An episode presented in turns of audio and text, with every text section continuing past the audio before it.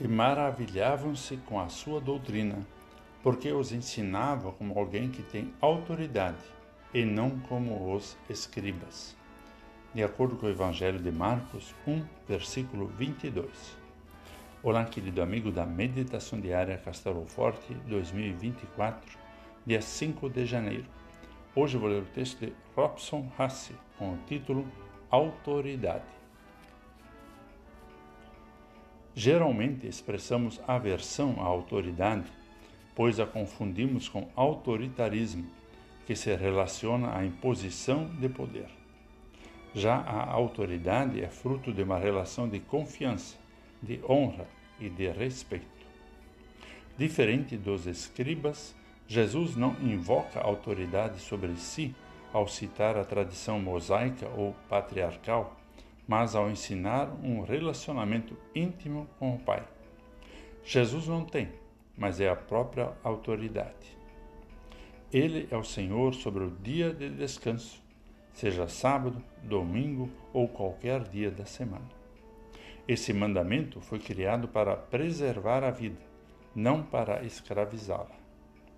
A história acontece na cidade de Pedro e André e o público de Jesus era especificadamente judeu. Entretanto, o alvo do testemunho do evangelista Marcos é o povo gentil, atormentado por sua cultura religiosa de precisar conquistar o favor divino. Cristo dissipa as trevas, pois elas não podem prevalecer sobre aquele que é a luz. Ele, em seu perfeito amor demonstrado na cruz, lança fora todo o medo e silencia o mal.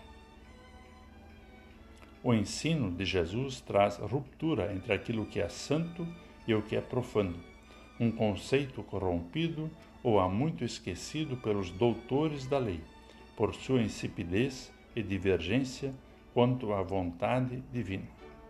A autoridade de Jesus é testemunhada de forma pública mas também precisa ser reconhecida de maneira pessoal.